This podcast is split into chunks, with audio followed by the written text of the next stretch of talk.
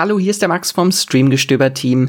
Die Podcast-Episode, die jetzt gleich losgeht, haben wir bereits im Sommer 2020 aufgenommen und zwar im Rahmen eines anderen Projekts. Aber wir wollen sie euch natürlich nicht vorenthalten und wünschen euch jetzt viel Spaß mit unserem Serientipp zur queeren Comedy Shits Creek, die immer noch viel zu wenige gesehen haben. Herzlich willkommen zu einer neuen Ausgabe von Streamgestöber der Queer Cut, wo der liebe Max und ich uns queeren Themen mitten in dem großen äh, Teich, See, Ozean der Popkultur widmen. Hallo Max. Hallo. Ich bin die Andrea von Moviepilot und ich würde sagen, wir gehen auch gleich direkt voll ins Thema rein. Und zwar ist das Thema heute Shits Creek, eine Comedy, die in den USA definitiv bekannter ist als hier in Deutschland. Ich selber habe sie auch nicht gesehen. Max wird uns aber gleich erzählen, warum sie absolut toll ist und warum ihr sie da draußen auf jeden Fall auch gucken sollte. Und äh, ja, wir fangen gleich sofort direkt kopfüber in den Ozean. Max, was ist denn Schitt's Creek überhaupt? Worum geht's da? Also Schitt's Creek ist eine kanadische Sitcom äh, vom Vater-Sohn-Duo Eugene und Dan Levy. Und die hat natürlich jetzt auch gerade wieder so ein bisschen Wellen geschlagen, weil sie dieses Jahr bei den Emmys 15 Nominierungen bekommen hat und ist auch in den USA im letzten Jahr, also mittlerweile ist die, Staff ist die Serie schon vorbei und hat aber erst ziemlich zum Schluss so einen wirklichen Hype erlebt, auch in den USA, also außerhalb Kanadas, wo sie eigentlich her ist. Ähm, was ganz witzig ist, also so ein richtiger Late Bloomer. Die hat dann halt in der vorletzten Staffel dann das erste Mal auch bei den Emmys wurde sie bedacht und hat vier Nominierungen bekommen. Jetzt halt dieses Jahr plötzlich 15 Nominierungen, obwohl die Serie jetzt schon zu Ende ist. Ein bisschen traurig, aber besser spät als nie. Ähm, um einmal ganz kurz zu sagen, worum es geht. Also es geht grob gesagt um die stinkreiche Familie Rose, die verliert von einem Tag auf den nächsten ihr gesamtes Vermögen, äh, weil die Videothekenfirma des Vaters Rose Video in sich zusammenbricht. Und Zuflucht findet die Familie in der heruntergekommenen kanadischen Kleinstadt Schitt's Creek, die der Vater mal vor Jahren äh, im Größenwahn gekauft hat. So, die gehört der Familie einfach mal. So äh, und weil sie halt gar kein Geld mehr haben, äh, leben sie jetzt in Schitt's Creek in zwei Zimmern eines kleinen heruntergekommenen Motels Hotels und lernen dabei das einfache Leben und sich selbst kennen. So. Das klingt absolut äh, fantastisch und ziemlich, ja, äh, nach einer Serie, die mir, glaube ich, auch viel Spaß machen würde. Ähm, kannst du einmal noch kurz sagen, wie viele Staffeln beziehungsweise Folgen gibt's da insgesamt, wenn die jetzt schon abgeschlossen ist? Ähm, die Serie hat insgesamt sechs Staffeln mit äh, 80 Folgen und die lief von 2015 bis 2020 das erste Mal. Es sind immer so 13 Folgen im Durchschnitt und die gehen nur so 20 Minuten. Also in den letzten zwei Wochen habe ich sehr viel mein Herz ausgeschüttet für Schitt's Creek. Ah, das lässt sich ja wirklich gut äh, hintereinander wegbingen, wenn das nur so kurze ähm, Comedy-Häppchen sind, kann man dann ja schon fast sagen. Ähm, okay, also die Serie ist abgeschlossen. Wo kann man die denn gucken? In Deutschland gibt's die komplett bei TV Now und da ein bisschen leider ziemlich untergegangen anscheinend. Ja, das ist immer das Problem mit den coolen Serien, die dann bei TV Now landen oder bei, also nichts gegen TV Now, aber äh, man müsste einfach mehr Leute zu TV Now ziehen, anstatt äh, die guten Sachen dann zu den großen Streaming-Anbietern holen wahrscheinlich. Okay, also Shits Creek bei TV Now, alle, die schon äh, TV Now haben oder auch noch nicht.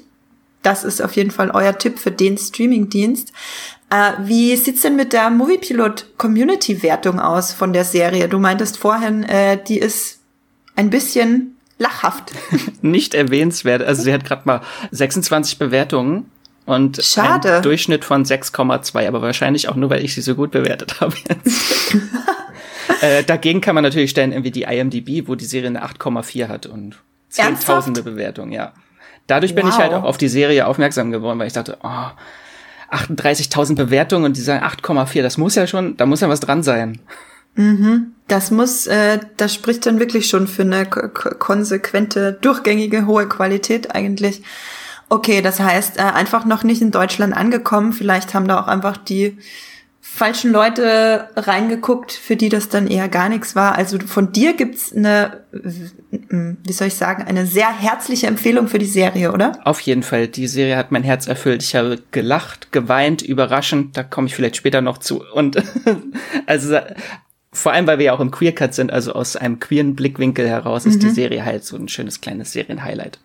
Dann äh, fange ich gleich mal mit meiner ersten Frage an. Du hast sie wahrscheinlich gar nicht für die Arbeit geguckt, ne? Du hast sie einfach äh, so aus privatem Interesse herausgeguckt. Genau, ich glaube, bei der Arbeit würden wir wahrscheinlich über eine Serie, die niemand auf dem Schirm hat, glaube ich, auch nicht schreiben.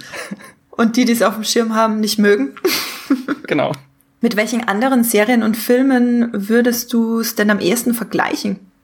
Das allererste, woran ich denken musste, als ich die Synopse gelesen habe der Serie, war Arme Millionäre. Das ist so eine deutsche Comedy-Serie mit äh, Sky Dumont und Andrea Sawatzki. Äh, und da geht's halt genau um das Gleiche, um eine arrogante, privilegierte Familie, die alles verliert und dann äh, durch die Armut äh, zueinander näher zusammenwächst. Ich habe sie aber nicht gesehen von daher. Es hat mich nur dran, erinnern, dran erinnert. Äh, was sonst ein paar Serien, mit denen ich es vergleichen könnte, wäre auch Arrested Development, wo es natürlich auch so exzentrische, wohlhabende Charaktere, deren ganzes Leben auf den Kopf gestellt wird, als der Vater im Knast landet. Mm, oder auch Grace and Frankie ist eine Netflix-Serie, mhm. wo es äh, mit Jane Fonda und Lily Tomlin, wo auch sehr viel Humor und Herz im Vordergrund steht. Bei, ich muss noch mal wegen Arrested Development nachfragen. Da habe ich nämlich nie reingefunden, weil mir das zu Beginn wahnsinnig herzlos und zynisch erschien. Ist das denn bei, ist das denn tatsächlich so? Und ist das auch bei Schitt's Creek ein bisschen zynisch oder ist es wirklich schon herzerwärmend? Da unterscheiden die sich schon sehr drastisch, weil Arrested Development mhm. ist schon sehr, also die Serie sind halt von Anfang da sind die Charaktere von Anfang bis Ende, glaube ich, Arschlöcher. die Serie hat andere Vorzüge. die Serie hat andere Vorzüge, äh, aber äh, bei Schitt's Creek ist es halt wirklich, die erst, komplette erste Staffel ist halt wirklich so, oh, sind, also das ist jetzt so der Running Gag, dass es reiche Leute sind, die in Armut leben müssen. Äh, aber das wird dann ganz schnell aufgebrochen und diese Charaktere gehen einen unglaublich schnell ans Herz und es geht halt um das Menschsein und also das ist schon ganz anders, würde ich sagen. Und man kann es natürlich auch äh, Will and Grace einfach ins Spiel bringen, weil das halt eine der berühmtesten queeren Comedies ist, die es gibt. Da finde ich aber Schitt's Creek besser als Will and Grace. Okay, also alle Will and Grace Fans da draußen, äh, ihr habt's gehört, Schitt's Creek soll besser sein. Challenge accepted. Wie waren denn deine Erwartungen an die Serie und wusstest du vorher, dass es sich hier auch um eine queere Serie handelt oder hast du einfach nur die guten Bewertungen gesehen? Ich wusste eigentlich gar nichts und äh, wusste auch nicht, mhm. dass es um einen queeren Hauptcharakter unter anderem geht. Ich wusste nur, dass Catherine O'Hara mitspielt und ich bin großer Catherine uh. O'Hara-Fan. äh, und sonst wusste ich eigentlich gar nichts davon. Von daher habe ich die Serie beim Gucken entdeckt und dann auch erst die ganzen Memes, die durch diese Serie entstanden sind, für mich selbst entdeckt. Sehr schön. Ja, krass. Ich habe, äh, ich bin ja auch total unwissend, äh, deswegen wundert mich der ähm, der Mui-Pilot äh, Durchschnitt an Bewertungen, also dass es so wenig Bewertungen gibt, wundert mich gar nicht, weil ich die Serie überhaupt nicht auf dem Schirm hatte. Ich wusste auch nicht, dass es da schon so viele Staffeln gibt. Okay, also deine Erwartungen hattest du quasi nur von den äh, hohen IMDb-Bewertungen her. Und ich glaube, die nächste Frage erübrigt sich, ob du positiv oder negativ überrascht warst unglaublich positiv überrascht, weil man halt auch so viele bekannte Gesichter da wieder sieht. Also einer der Hauptdarsteller ist ja äh, Eugene Levy, den kennt man als äh, Jim's Dad aus American Pie. Und Geil. was ich überhaupt nicht wusste, in der Serie, sein Sohn, der ist Daniel Levy, äh, Levy und das ist auch sein echter Sohn. Also die, Ach, die spielen halt auch Vater, Sohn, die haben beide die Serie auch zusammen geschrieben und gemacht. Also eine richtige Familienangelegenheit. Das klingt tatsächlich ziemlich cool. Ich glaube, wenn das so eine Familienangelegenheit ist, ist es einfacher, dass da so eine, so eine, so eine Portion Herz noch mit reinkommt. Das habe ich auch erst nach den ersten Folgen gemerkt, weil ich so immer so, oh, die, warum sehen die sich denn so ähnlich? Die haben aber gut gecastet. Und dann habe ich es gegoogelt. Ups. es gibt einen Grund dafür. Aber ähm, trotzdem gut gecastet. Also wie, wie machen die Schauspieler so ihre Arbeit in der Serie? Also Catherine O'Hara ist einfach das Highlight der Serie. Ähm, aber vielleicht äh, gehe ich einfach mal auf die äh, vier Hauptfiguren äh, ein am besten, weil dann mhm. lernt man auch ein bisschen mehr über sie kennen. Habe ich mich sehr viele Notizen zu gemacht. äh, Fange ich mal bei dem Familienvater an. Also die Familie besteht aus vier Personen, zwei Eltern und zwei erwachsenen Kindern. Und der Vater ist Johnny Rose, der Jim's Dad aus American Pie und der versucht so das Bild der Familie aufrecht zu erhalten, weil der hat natürlich als großer Geschäftsmann, Millionär jetzt alles verloren und will dieses äh, erhabene Bild von seiner Familie aufrechterhalten und er kann eigentlich gar nicht schnell genug aus Schitt's Creek wieder rauskommen. Und aber im Verlauf der Serie erkennt er langsam, dass er da festsitzt und nicht da rauskommt und sucht nach einer neuen Bestimmung und nach neuen äh, Business-Ideen. Und das ist alles sehr witzig, wie er dann versucht, äh, wieder einen neuen Start irgendwo zu finden, so frisches, äh, ein frisches Start-up zu machen. Und da sind wilde Ideen, zum Beispiel verkauft er, will er Frischmilch verkaufen äh, und will eigentlich klein äh, starten und will einfach nur ein paar Liter davon kaufen äh, und seine Tochter soll die Bestellung aufgeben und hat dann aber Liter mit Kanistern verwechseln, dann hat er mal irgendwie 14 Kanister Frischmilch die aber, die halt auch nicht äh, offiziell natürlich verkauft werden darf. Und dann fahren die da mit so einem äh, Truck mit Frischmilch drauf los und werden dann von der Polizei angehalten, die dann alles konfiszieren. Dann haben sie viel Geld verloren, alles für, für die Katz. So, das ist so ein bisschen so der Witz um ihn herum. Äh, er wird halt dann später auch zum, das ist jetzt kein Spoiler, aber zum Teilhaber des Motels, wo sie wohnen. Äh, und das wird dann halt alles sehr schön aufgebaut. Und ihm zur Seite gestellt ist dann Moira Rose. Das ist von äh, die Mutter von Catherine O'Hara äh, dargestellt. Woher man sie kennt, ist zu viel, um es aufzuzählen, glaube ich. man kennt mhm. sie überall. Äh, die Mutter von Kevin aus Kevin allein zu Hause vielleicht. Oder die Stimme von äh, Sally aus Nightmare Before Christmas. Man kennt sie einfach. Man kennt sie, sie ist einfach. einfach ein Star. Unglaublich. Und äh, ihre Figur musste ich tatsächlich am Anfang so ein bisschen dran denken, wirkt wie so eine Mischung aus Tahani aus The Good Place und Mrs. Voorhees aus Unbreakable Kimmy Schmidt. Geil. Also so eine ultimative Diva, die auch immer irgendwie einwirft, wen sie schon alles kennt. Und das ist Geil. Sehr witzig. Also sie ist halt so eine kultivierte Diva und ehemaliger Soapstar, hat ihr Geld halt mit so einer riesen Soap verdient damals und ihre Karriere ist jetzt mittlerweile schon vorbei. Sie hat eine sehr, ich habe es im Original geguckt, eine sehr eigenwillige Sprache, die ich nicht Also ja, ihren Akzent kann ich nicht definieren. Es ist irgendwas britisch ähnliches. Es ist auf jeden Fall sehr eigen und sehr witzig. Äh, und sie hat sehr viele Perücken, die nennt sie ihre Girls. Und überall in diesem Hotelzimmer hängen Perücken an der Wand, äh, die sie, glaube ich, häufiger wechselt, äh, wechselt als ihre Unterwäsche. Also in jeder Folge hat sie andere Perücken und es ist unglaublich witzig. Geil. Äh, ihre Person ist so, sie will immer im Rampenlicht stehen und überschätzt auch ihre eigene Prominenz. Äh, ähm, aber sie wird halt auch Teil dieser Community später, wird Teil des Stadtrates, äh, leitet eine eigene Theatergruppe, ist Teil einer A Cappella-Gruppe, den Jazzer Girls. Und also ihr Charakter macht sehr viel durch und am Anfang ist sie halt immer sehr oft äh, entrückt und exzentrisch, exzentrisch, oh Gott, äh, und äh, schreit viel rum, äh, aber sie hat das Herz am rechten Fleck und kümmert sich liebevoll um Familie und Freunde, wenn es drauf ankommt. Und das sind dann so einzelne Momente, wo diese Karikatur von Figur immer wieder aufbricht zu so einem echten Menschen. Dass sie, wenn sie da wirklich so die vor Stolz erfüllte Mutter darstellt, das ist sehr, sehr schön gemacht. So zum Beispiel am Anfang hat sie eine ganz schwierige Beziehung zu ihrer Tochter Alexis, zu der komme ich gleich noch. Und die zwei haben sich gar nicht zu sagen. Also die äh, können nicht mal zu zweit an einem Tisch sitzen und miteinander reden. Das haben sie nämlich dann als Versuch gemacht. So, sie wollen ihre Beziehungen besser aufbauen und treffen sich im Café zum Reden und dann starren sie sich gegeneinander an und dann äh, die Tochter sieht dann, oh, warum hast du da Kärtchen auf dem Tisch liegen? Hat sie sich Kärtchen irgendwie extra bereitgelegt mit Fragen für ihre Mutter? Und dann die Tochter fragt dann ihre Mutter, liest dann das Kärtchen vor, irgendwie, what's your favorite season? Und die Mutter voller Stolz, award season. Stimmt, das Meme kenne ich, also das GIF kenne ich tatsächlich. Habe ich schon gefragt, woher das ist. jetzt, jetzt hat man dann Kontext durch die Serie, woher diese ganzen tollen Memes kommen. Äh, ja, und am Ende sind die halt, Herz und eine Seele arbeiten zusammen. Das ist ihre grobe Entwicklung.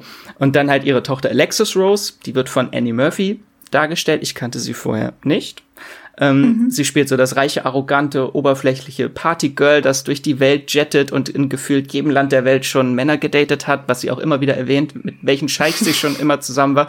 Und sie ist halt so ihr Leben lang auf der Flucht gewesen, immer weg von der Familie, überall in die Welt hinaus. Und jetzt äh, muss sie halt langsam, da sie in Schitt's Creek dann feststeckt, wirklich lernen, wie man erwachsen wird, was es heißt, Verantwortung zu übernehmen, äh, ihre eigenen Fähigkeiten zu entdecken. Und sie lernt dann natürlich auch, was Liebe bedeutet.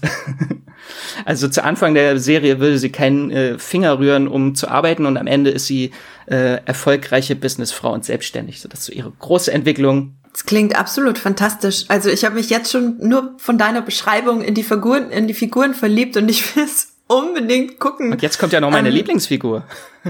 Ja, oh, oh, noch eine. Okay. Der erzähl. erwachsene Sohn, die queere Figur. Ah.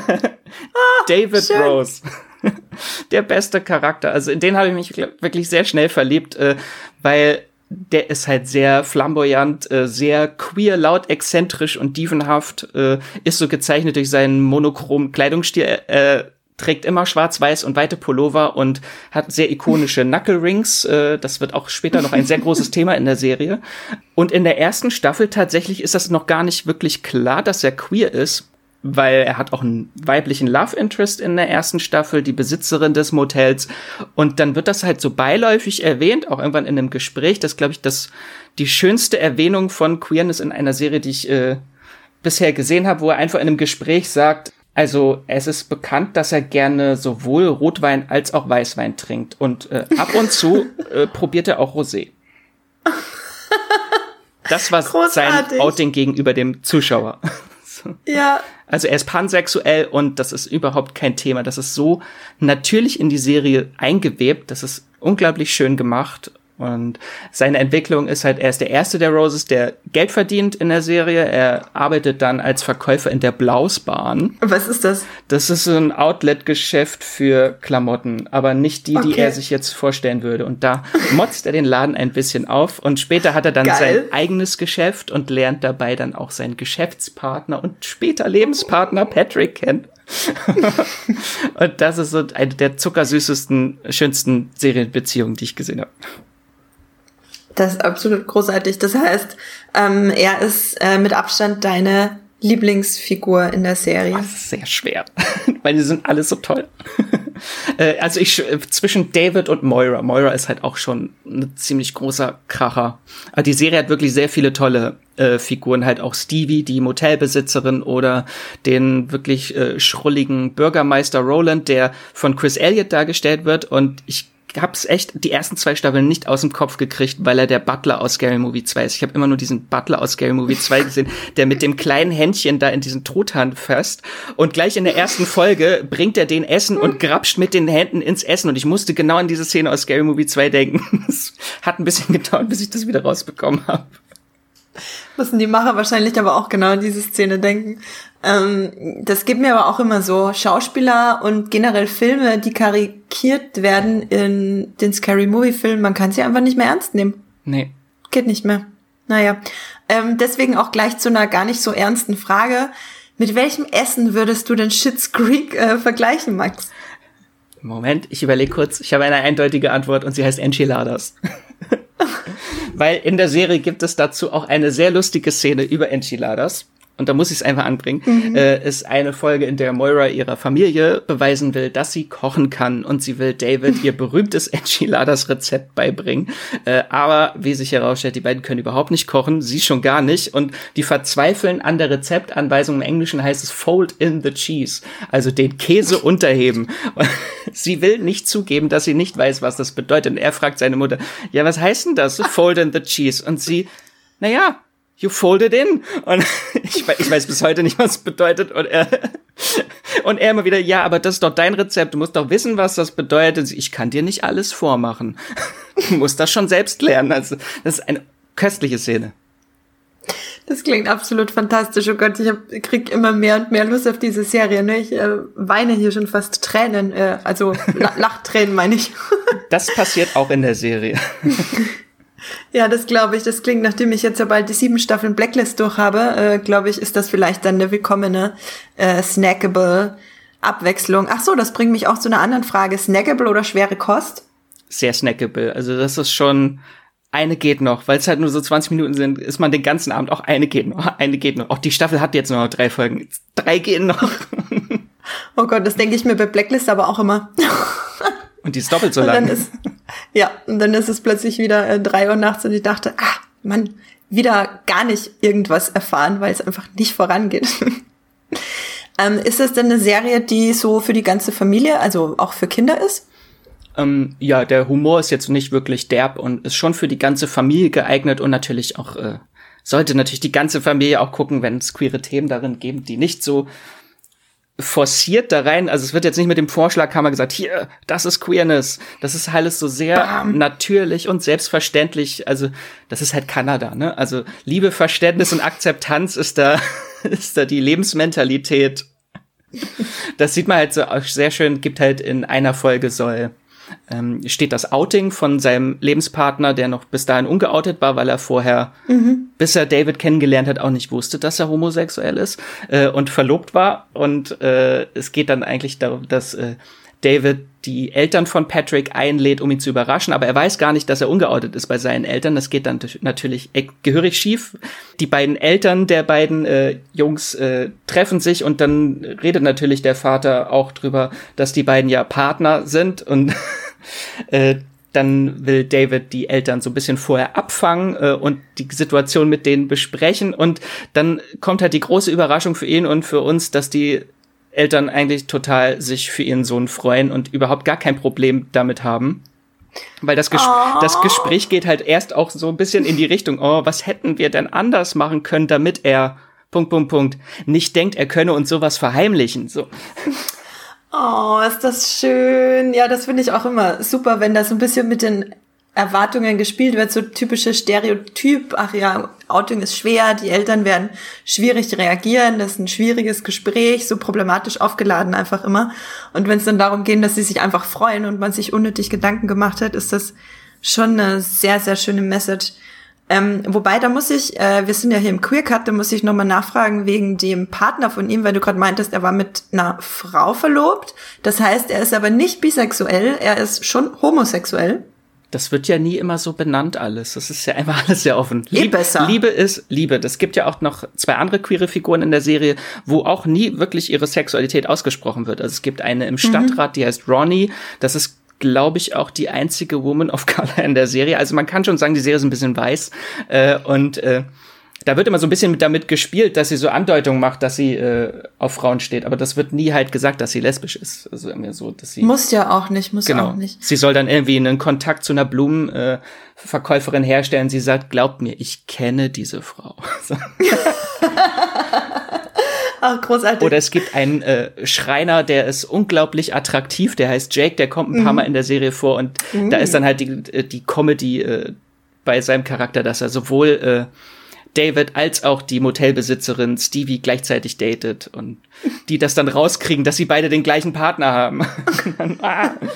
und dann will er eine Dreierbeziehung mit allen zusammen und sie sind aber beste Freunde und wollen das gar nicht und das ist ja Oh nein. Sehr schön. Oh, das klingt fantastisch. Ja, wirklich. Mit jedem Satz, den du sagst, äh, habe ich mehr Lust auf diese Serie. Kennst du denn eigentlich noch äh, andere Serien von den Levi's, nee, äh, Levis? Nee, tatsächlich nicht. Ich glaube, der Dan, der hat gar nicht wirklich was viel vorher gemacht.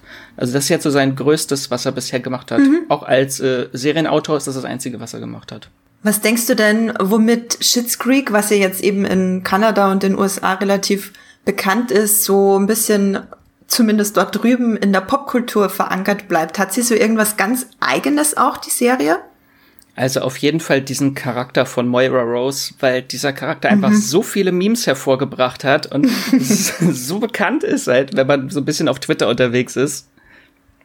Das ist so das, wodurch die Serie halt wirklich äh, so jetzt in der Popkultur verankert ist, weil sie halt wirklich äh, vier Staffeln lang unterm Radar gelaufen ist und gar nicht groß in den USA beachtet wurde und dann plötzlich so einen riesen Boom so zum Ende bekommen habe und da war es dann auch schon vorbei. Und Fandest du, dass die ersten vier Staffeln vielleicht ein bisschen schwächer waren als der Rest oder kam der Boom wirklich rein zufällig dann irgendwo gegen Ende?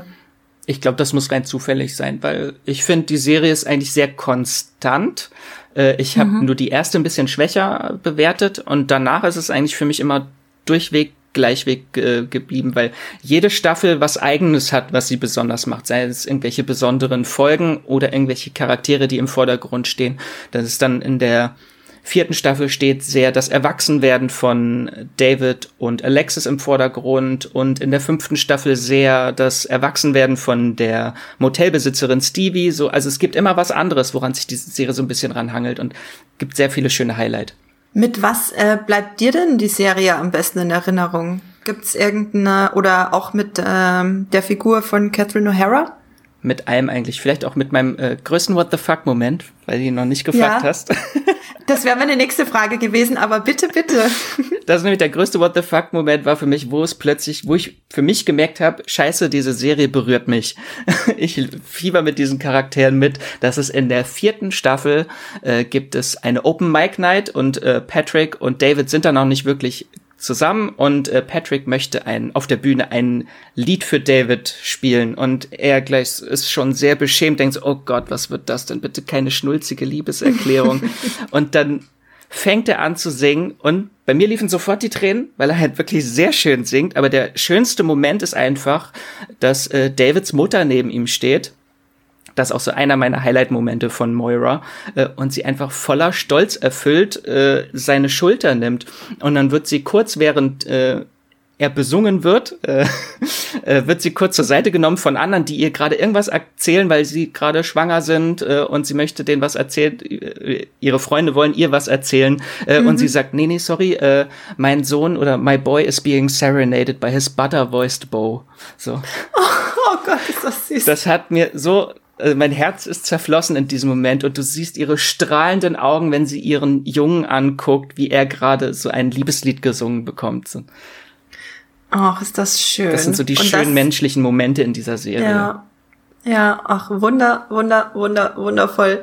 Ähm, ich habe eigentlich nur noch eine Frage zum Abschluss, ähm, ob du auch gerne andere Comedy-Serien guckst oder ob das eher mehr so singulär ist in deinem Serienbingen. Nee, Comedies gucke ich eigentlich schon sehr viel. Weniger gucke ich äh, jetzt so Multicamera-Sitcoms, weil sich da für mich immer ziemlich vieles gleicht. Da habe ich so ein bisschen mit abgeschlossen, aber so normale Single-Camera-Sitcoms, ob's äh, Modern Family ist oder Arrested Development, da gucke ich eigentlich schon sehr viel.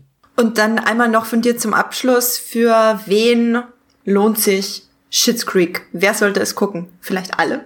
Für Menschen, die mehr Liebe in ihrem Leben möchten, die ihr Herz öffnen möchten. Also man muss schon, also die Serie funktioniert halt schon am meisten, wenn man wirklich sein Herz ausschüttet mit diesen Figuren gemeinsam und mit denen mitfühlt. Weil es halt nicht so wirklich so eine Cringe-Comedy jetzt ist und äh, mhm. ist halt schon bisschen äh, Vorstadtdrama, kann man schon fast sagen, weil es halt sehr viel um Beziehungskram dann später auch geht und nicht mehr so krass um äh, große Comedy. Äh, und da, da, die funktioniert halt mehr, wenn man die Charaktere und ihre Marotten kennt und dadurch ist dann halt dieser herzliche Humor, der dadurch entsteht. Vorstadtdrama, da habe ich nichts dagegen. Na, ich musste das tatsächlich manchmal ein bisschen dran denken an Stars Hollow, weil das ist auch so eine kleine verträumte Stadt, die mhm. halt äh, viele schrullige Charaktere hat und für mich war das hier so Shits Creek ist äh, Stars Hollow of Crack so. Okay, das war jetzt das letzte überzeugende Argument. Also wer jetzt noch nicht drauf und dran ist, äh, TV Now zu abonnieren, um ähm, Shits Creek zu gucken, dann weiß ich auch nicht. Dies war keine Werbung für TV Now, nur für Shits Creek. nur für Shits Creek, ja, stimmt, das klang jetzt tatsächlich so, aber ähm, genau, nee, wir reden ja auch so viel über, über Disney Plus und über Netflix und auch Amazon und Sky, da muss man auch öfter mal die äh, etwas kleineren Streaming-Anbieter im großen Streaming-Ozean, ist wieder Ozean, ähm, auf die aufmerksam machen. Ja, danke Max für deine vielen tollen Einblicke in die Serie. Ich habe, ich kann es nur noch mal sagen, richtig Lust drauf bekommen. Und wenn ihr da draußen jetzt Lust drauf bekommen habt, noch mehr Podcasts von uns zu hören, dann kann ich euch, wenn ihr was über tolle Serien hören wollt, unseren Podcast aus dem Juni ans Herz legen über die 20 besten Serien zum Halbjahr, zum ersten Halbjahr 2020. Da gibt's ganz, ganz viele Tipps für euch. Ansonsten, äh, wie nennt man, scrollt mal durch unseren äh, offiziellen Stream-Feed Streamgestöber Feed, genau, da findet ihr ganz viel äh, tolle andere Tipps, die ihr gucken könnt, wenn ihr auf das, wenn ihr auf der Suche nach einem tollen Filmabend seid. Ja, und schickt uns gerne Feedback und Wünsche, wozu ihr weitere Folgen von uns hören möchtet an podcast@moviepilot.de. Ich hoffe, ihr bleibt gesund, ihr macht es gut und tschüss und streamt was Schönes. Ciao.